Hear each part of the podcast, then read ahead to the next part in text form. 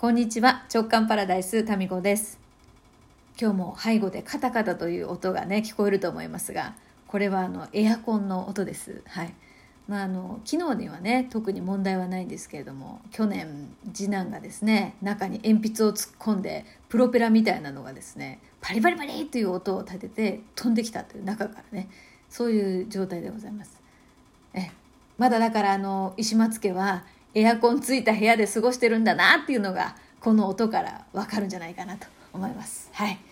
まだまだね、一瞬涼しくなったかなと思ったんですけど、やっぱりまだ蒸し暑いですね。台風11号の影響でしょうか。まあ、台風11号のこの動き、何なんですか？な初めて見ましたね。今、結構その沖縄の方とかどうなんでしょうかね。えー、大変なことになってるんじゃないでしょうかね。まあ、お近くの、ね、方は十分ご注意くださいませ。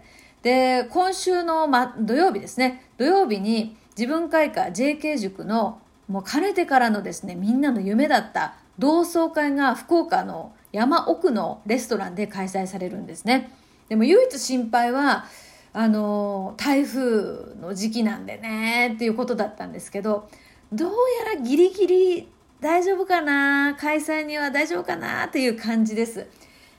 なんかすごい不思議な動きをしている台風なのでまあねどうかまあ、まあその まあそのわかんないですけど、まあ、こういうことはですね考えても仕方がないんですよ。来る時は来る来ない時は来ない、はい、そういうことで、えー、まあそれはそうと。でなんだっけなあ、そうそう。なんか今日いっぱい話したいことがあるんですけど、まあいいや。まずはですね、今日あの、今からメルマガをですね、メルマガタミチャンネルをなんともの1ヶ月も間が空いてしまいましてね、それだけ夏休みなんだかんだこう忙しかったということで、多分ね、皆さんもそうですよね。勝手に一緒にしてますけど、皆さんもきっとそれぞれの夏お忙しかったんじゃないでしょうか。うん。まあ私も子供に振り回され、受験生の長男のね、何ですか？もう時々感触を起こしたりするんですよ。もう数学がわからんとか言って。もうお母さんもわからんけんね。もう聞かれても。本当自分で何とかしてくれって感じですよね。まあそんなんでね。感触があったりとかまあしながら。まああっという間のなんか過ぎてみれば1ヶ月あっという間だったろうなって言うんだろうねって予期してた通りにあっという間でしたね。過ぎてみれば。何ですかそのドヤ顔ラジオなのに。いやいやいやいや、えっ、ー、と、なかなか本題につきませんけど、今日はですね、1ヶ月ぶりのメルマガタミチャンネル、たまにはちょっとね、えー、お役に立つことでも書いてみようかと思いまして、あの、ちょうどね、2023年の新しい手帳が、まあ、そろそろ届いた。もうとっくに届いてる。うん。まあ、その買ってるいつも買っているその手帳によって違うかもしれませんが、まあ、私はちった手帳を愛用しているのでもう手元に届いてるんですね。で、えー、手帳をまず手にして新しい年のですよ。まず私がすること、えー、3ステップもったいぶりますね。新しい手帳やること3ステップ、えー、タミコ流手帳開封の儀ということで今日の「タミチャンネル」でお話を載せて載せさせていただきましたで音声でもねちょっとお話ししたいと思います、まあ、3つステップがありましてねちょっと変わってるっちゃ変わってるのかな？お話ししたいと思いますまずその1はパラパラとめくって365日の未来がここにあるんだなっていうことを味わうこれめちゃ大事なんですよ。こうね、手帳あるじゃないですか。今あるんですけどね。こうパラパラとめくって、これ何にも書いてないじゃないですか。書いてあったら怖いよね。書いてあったらいろんなことがね、ここで宝くじ当たるとかさ、書いてませんから、まっさらなんですよ。まあ、365日じゃなくて、まあ、ちった手帳の場合、その前後のね、日にちもありますから、もう365日以上なんですけど、まあまあ、あの、1年以上のこう一日一日が連なった一年っていうのがあるんだあるんだなって感じるわけですねまず。これむっちゃ大事なんですよ。で次、えー、2つ目やることはあの開いてすぐですね。何ていうか表紙の表紙を開いてすぐのところに自分のありたい姿、うん、それのイメージ画像を貼るんですね。まあこれ言葉でもいいのかもしれないんですけどまあ私の場合はですけどね言葉だとなんかね制限を感じちゃうんですよね。ですから言葉にすることもしてますけど、まあ、この手帳の表紙に、えー、置いておくものとしてはイメージ画像なんですよ言葉ではなくでちなみに過去どういうイメージ画像を貼ってるあの貼ってそこにね貼ってたかっていうのは今日のメルマガ民チャンネルにあの書いてますんで是非それをあのその写真載せてますからね。ご覧ください。ご登録がまだの方はですねバックナンバーでも読めるようになってますのでぜひぜひ、えー、この下のねリンク欄からお願いいたしますと。はい。で次。まずねだからパラパラとめくってあるんだな。そして2こうなりたい。こうありたいですね。こうありたい。をイメージ画像を貼る。そして3つ目はそのこうありたいっていう姿に基づいて休みを決めるんですよ。例えばでね、まあ、写真後で見てもらいたいんですけどあの私の場合ですね過去に貼ったイメージ画像としてははいあのドン引きしないでくださいね。はい弥勒菩薩あと黄金の竜こういったイメージ画像があの表紙の裏にですね恐れ多くも貼ってあるわけですよ。いやじゃあね弥勒菩薩のような一年が遅れたのか黄金の竜みたいな一年が遅れたのかと言われたら私は自信を持って答えたい。遅れた。はい。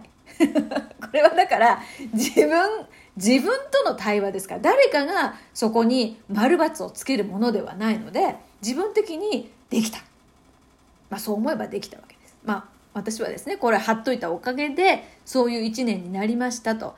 まあ、弥勒菩薩とは何ぞやとか、黄金の竜って具体的にどういうことなのっていうのはまたこの次の段階でですね、やることなんですよ。まずは、なんとなく抽象的ではあるんだけど、こうありたいっていうピンときた画像を貼るんですね。えー、で、次、休みを決めるときに、じゃあ、弥勒菩薩だったらどれぐらい休むのかなとか、黄金の竜だったらどれぐらい休むのかなっていう感じで決めます。休みを。ついてきてますか？いや、だからそもそもだからさ、魅力菩薩とか竜に、あの、オンオフがあるのかとかね、休むのとか、魅力菩薩の仕事って何って、休日何してんのとかっていうことを現実的に考え出すことは必要ないんです。もう直感です。だから、まあ、例えばね、その、オンオフがあるのかなとかって浮かんできたとしたらですよ。じゃあ、オンオフがないライフスタイルっていうのはどういうものなんだろうかとかねそういうふうに考える次のね深掘りしていくヒントにもなるかもしれませんよね。まあ、あの私は弥勒菩薩だったらどれぐらい休むか黄金の竜だったらどんな感じで休日過ごすかなとかねどこ行くかなとかさ考えるわけです。で休みを決める。でこういう流れで半年間休むっていうことも浮かんできたりするんですよ。うん、なので、まあ、休みどのぐらい休むか。でこれね去年これぐらい休んだから今年もこんな感じとかでもいいんですけどそうするとですね、まあ、去年をベースにもいいんですよ。いいんだけど言っときますけど去年と同じような現実がまた繰り返されるわけですよ。だから去年が素晴らしかったらそれでもいいんですよ。ですけど変えたいって何かを変えたいって思うんだったら去年を下敷きに今年、まあだから今年を、今年去年、前の年を下敷きにして未来を描くのはやめませんかとご提案をしたい。私はこれで数々の無茶をね、今までやってきましたから、まあ、それであの悪いようにはなってません、自分的にね。やっぱね、自分で選んで決めたってことに関しては、あの、バッテンはないわけですよ。どんな選択でもね。まあこういうふうにして3ステップをやっています。で、この3ステップスプってでステップってですね直感パラダイスを聞いてくださってる皆さんならああいつも民子さんが言ってることと同じだなってピンとくると思うんですよ。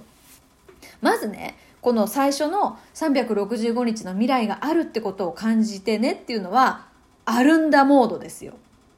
ないないっていうところにフォーカスするんじゃなくてあるものにフォーカスするっていうことね。で次、えー、なんか自分のありたい姿のイメージ画像を貼るっていうのはこう理想の未来っていうものに周波数を合わせるっていうことなんですよ。常々言っている周波数なんですよ。はい。まあ、ちょっとここだけでも話が膨らむんでさらっといきますけどそして3つ目休みを決めるっていうのはスペース命。時間空間脳内にスペースがいるんです、うん、この3つですよね。アルンダモード周波数を合わせてそしてスペース命。はい。リピートアフターミー。アルンダモード。周波数合わせろ。スペース命。この3つですよね。これがやっぱりどこをとなんか何をするにしてもこの3つって大事なんですよね。でじゃあ具体的な目標っていうのも大事っちゃ大事なんだけどこれをやった後なんですよ。具体的な目標を決めていくのは。なぜかっていうとアルンダモードがないまま目標を決めるとですよ。今年はこれができなかったからとかね。なんかないない。まあそれもありなんだけどきっかきっかけとしてね。でも自分にはこれが足りないっていうそういう思いからの目標はさらなる欠乏感を生むっていう結果になりかねないんですよね。で、それからあの目標どうありたいかっていうのがわからないまま立てた目標ってがむしゃらにそこには行くけどなんかねこう危険な暴走機関車どこに行くんですかってそんなに急いであなたっていうね危ないんですよ。で次スペース命休みがないままいろんな予定を詰め込む忙しすぎっていうのはこれはですね命を削る行為と心得ようですよもう睡眠不足はね本当にいかんもうちょっと睡眠不足になっただけでこの前回頭が割れるぐらい痛かったっていうね話をしてるじゃないですか。